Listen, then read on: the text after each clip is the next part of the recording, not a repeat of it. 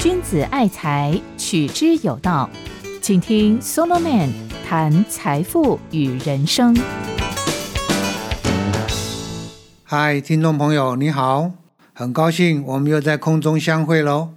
这里是 Solomon 谈财富与人生，我是叶仁昌。今天我们要进入一个新的主题单元。之前我们谈过了财富追求的动机，还有财富的谋取之道，是不是啊？接下来我们要探讨的第三个核心课题是财富该如何使用。或许有不少人认为花钱还不简单啦。事实上，他的问题可大了。一方面，有的人即使经济条件不错，甚至还很有钱，却吝啬小气，还标榜自己是省主席嘞，省钱第一名。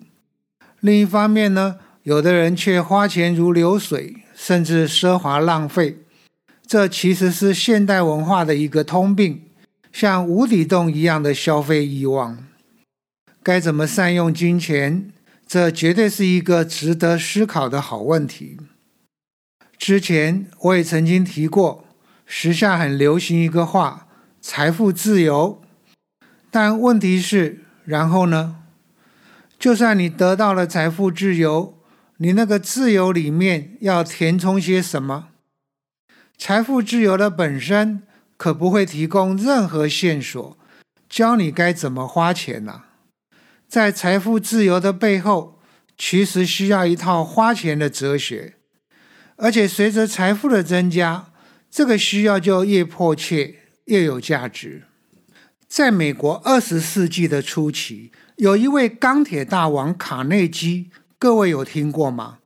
他其实也是慈善家，一辈子捐了很多钱。他曾经说：“当一个人死掉的时候，如果还留下大笔遗产，那就是一种耻辱。”哇，这句话很强烈。他的意思就是，你应该在死掉之前很有意义感的把钱花光，而不是留给子孙去继承。这是不是提醒了我们，除了会赚钱，你还要懂得花钱，而且最好是在死前。把钱很有价值感的花掉。谈到花钱，我很欣赏郭台铭一句非常有智慧的话。他说：“钱财的价值不在赚进来的价值，而在花出去的价值。”我觉得他的这个话应该是很深刻的，有感而发。媒体老爱强调他是台湾首富，但他自己更在意的。却是这些财富经由花用所创造的价值。譬如，你赚进了五亿，但经由捐赠用来研发尖端的癌症治疗，这样创造出来的价值将远远超过五亿，甚至是无价，不是吗？原来啊，钱有两种价值：赚进来的价值和花出去的价值。如果你习惯性的非常节省，性格上就是舍不得花钱，那你透过花钱所创造出来的价值很可能是零哦。那反过来呢？如果你乱花钱不爱惜，你透过花钱所创造出来的价值也是零，或者更糟，是制造了一大堆垃圾。我可以很肯定的说，善用钱财，这才是一个人所拥有的财富。的真实价值，这个价值的衡量方式，并不在于你的财富数量，而是你把它们拿去交换了什么样的效用、幸福、意义感，结果使你的人生更有价值。我甚至认为，这才是衡量成功真正有意义的尺度，不是你有钱就是成功啊。对于财富的使用。我粗略的来区分，主要有两大类型：一种是尽可能的简朴节约，另一种是慷慨大方的消费。我先跟大家谈前面那一种类型，我会分三个讲次来说明。以下我们就开始喽。简朴节约到底是为了什么？坦白说啊，这是一个很老很老的课题了，甚至是老掉牙了。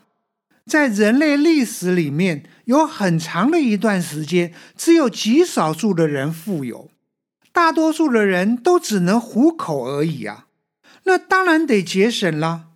社会因此把节省当做一种美德，久而久之，它也变成了一种习惯。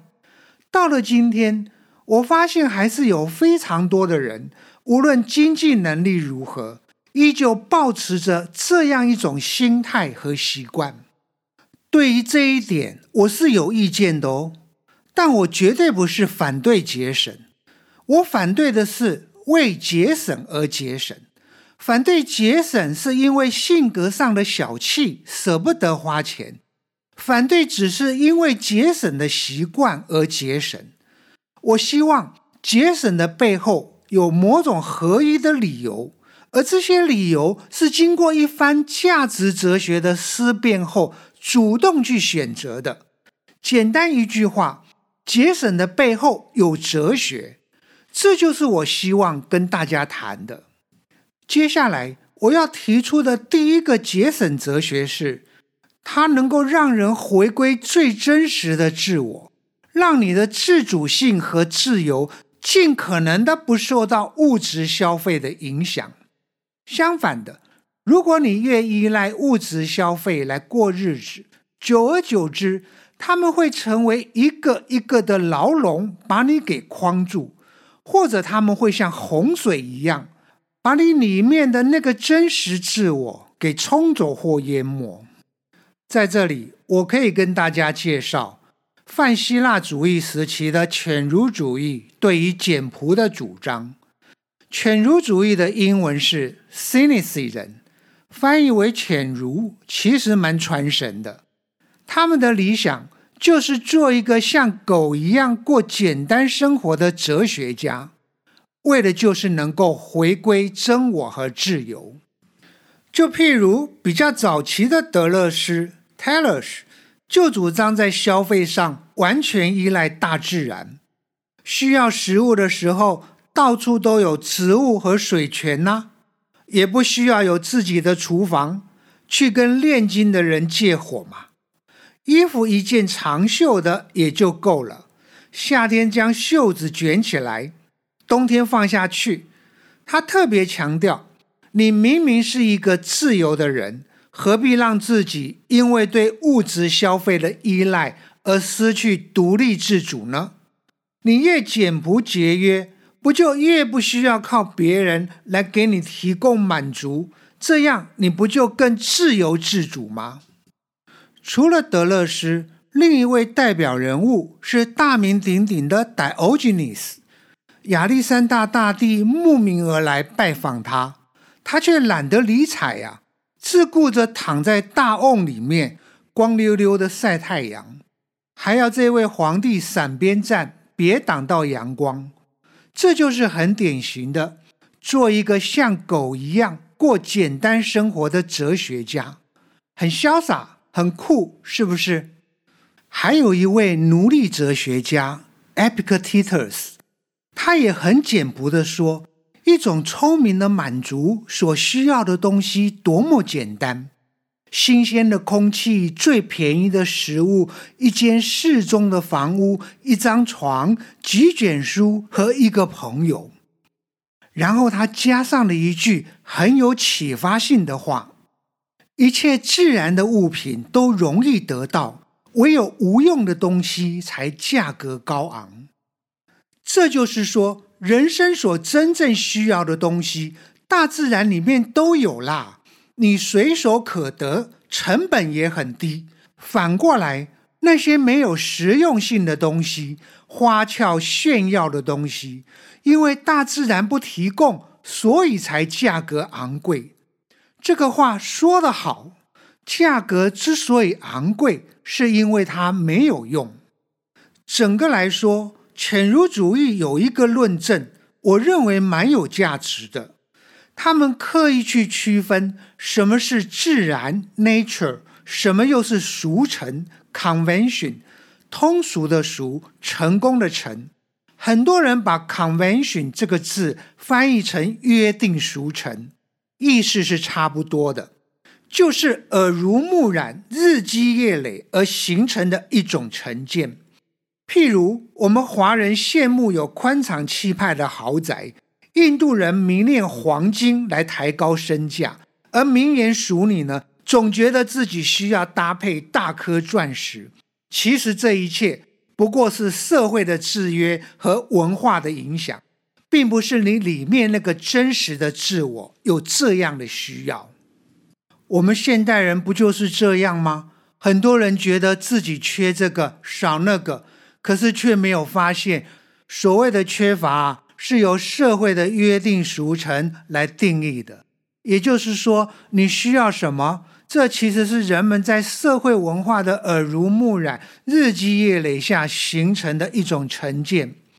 而既然是社会和文化灌输给你的，那如果你就这样跟着去追求满足，你不就是被关在这些成见里面的笼中之鸟吗？你哪有真正的自由？你何必去当社会成见的猎物呢？干嘛去做世俗价值的跟屁虫呢？你应该要做你自己呀！你唯一该听的是你里面那个真实自我的声音。听众朋友，你以为自己一向是独立思考的吗？哎，别太自信哦！社会成见和世俗价值对人的影响程度，超过大多数人的自觉和想象。很多人觉得自己是理性的消费者。但事实上，在行销的高明手法下，还有无所不在的广告，你可能很像是一只鹦鹉。你整天在说话，但讲来讲去都是从社会成见和世俗价值那里模仿学习而来的。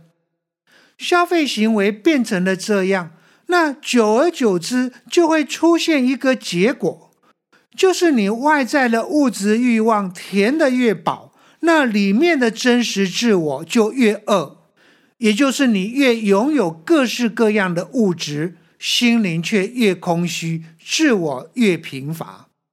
从犬儒主义这样一个论证，我们可以得到一个为什么要简朴节约的理由，就是你可以因此杜绝掉从外在物质来填充自我的习性。他要你学习。听自己里面那个真实自我的声音，根据它来筛选什么是你真正的需要，而这样会有什么结果呢？就是跳脱社会文化，透过耳濡目染、日积月累加在你身上的牢笼，得到真正的自由，做真正的自己。讲到这里。我马上联想到流行过好一阵子的极简主义，他们对生活的理念同样是要求你回归自然原始的那个自我，让你的独立自主和自由尽可能的不受到物质消费的影响。譬如这里有一个空房间，你买了好多家具摆放，极简主义会告诉你这样不好，理由很简单。因为堆放的东西多了，就没有想象空间。居家的艺术其实是多一点留白，透过留白让你发挥想象力，来实现另一种境界的空间完整。这个论调还蛮有禅境的，是不是？借由把物品极简化，留下更多空白，来让你的心灵有更大的挥洒空间。这就是所谓的越少越自由，所以极简主义很喜欢说 “less is more”，少就是多，而不是 “more is more”，多才是多。拥有的物质越少，想象力和心灵的空间就越大，跟着而来的呢，属于真实自我的满足也越强烈。再譬如，他们会强调极简化有一个效果。会让自己真正喜爱的东西浮现为生活的焦点，因为繁杂会带来分神失焦啊，还有轻重缓急也会跟着错乱呢。而在极简化以后呢，留下来的只会是对自己最有意义也最爱的东西。这样一来，你内心所获得的满足，当然就更上一层楼了。极简主义还有一个重要的观点，我觉得值得介绍给听众朋友，就是你不要以为极简化的目标就只是把东西清理和丢掉而已。现在不是很流行三个字吗？断舍离。甚至还有一种新兴的行业，就是帮你把家里杂七杂八的东西清理干净。其实啊。在断舍离的背后，极简主义有一个诉求，就是要你重新看待拥有的真谛。简单来说，拥有一样东西，这本身不是目的，拥有不过是一个媒介而已。你透过它要得到的是另外一些满足。所以最要不得的是，你对拥有的本身有一种迷恋。就譬如一部车子，重要的应该是它带给你的方便、舒适和安全。可是很多人却迷恋拥有一部昂贵的高档车，他最在意的并非一部车子的实用价值，而是拥有的本身那种很爽、很得意、觉得自己很棒、很成功的满足。再譬如，很多女性朋友常有的一种状况：你拥有一个包包。重要的应该是它的美观、品质好用，但奇怪嘞，很多人迷恋的却是拥有名牌包包本身的那一种满足。有的人甚至会收集好多个爱马仕、LV 之类的包包，虽然真正需要用到的场合不多，但是拥有这些名牌包包的感觉就是很满足、很得意，觉得自己很高贵、很有面子。针对这一点，奥古斯丁有一个讲法，我觉得蛮有参考价值的。他把人们所拥有的物品区分为使用 （use） 和享用 （enjoy） 两种。我举一个例子，譬如你买了一辆国民车来接送小孩，这就是使用，因为借由这一个工具，我们安心无忧。但如果开一部名贵的高档车，那就是在享用了，因为它带给驾驶的是拥有的本身那种洋洋得意的感觉。讲的更准确一点，使用意味着一种理性化的工具心态，就是方便使用嘛；而享用呢，则是一种欲望导向的着迷。拥有的本身就已经是目的了。奥古斯丁特别强调。不要去 enjoy 那些应该拿来 use 的东西。各位有没有发现，这样的讲法跟极简主义很像？他们都要你把享受放在心灵的层次上，而不是在物质的层次上去享受。因此，从他们来看，任何对物质本身的迷恋，对拥有本身的快感，其实是一种病态呀。我这里用“病态”两个字绝不夸大，我真的要说，很多现代人在社会文化的耳濡目染下，真的是生病了。譬如美食，大家都爱呀，但有必要去花大钱追逐什么米其林几星级的料理吗？这就是随波逐流。我从来不觉得那些贫贱大师的嘴巴可以代表我。更重要的是，饮食。到底还是要回归到健康这样一个核心价值来。衣服也是这样，穿得舒服，搭配起来好看就 OK 啦。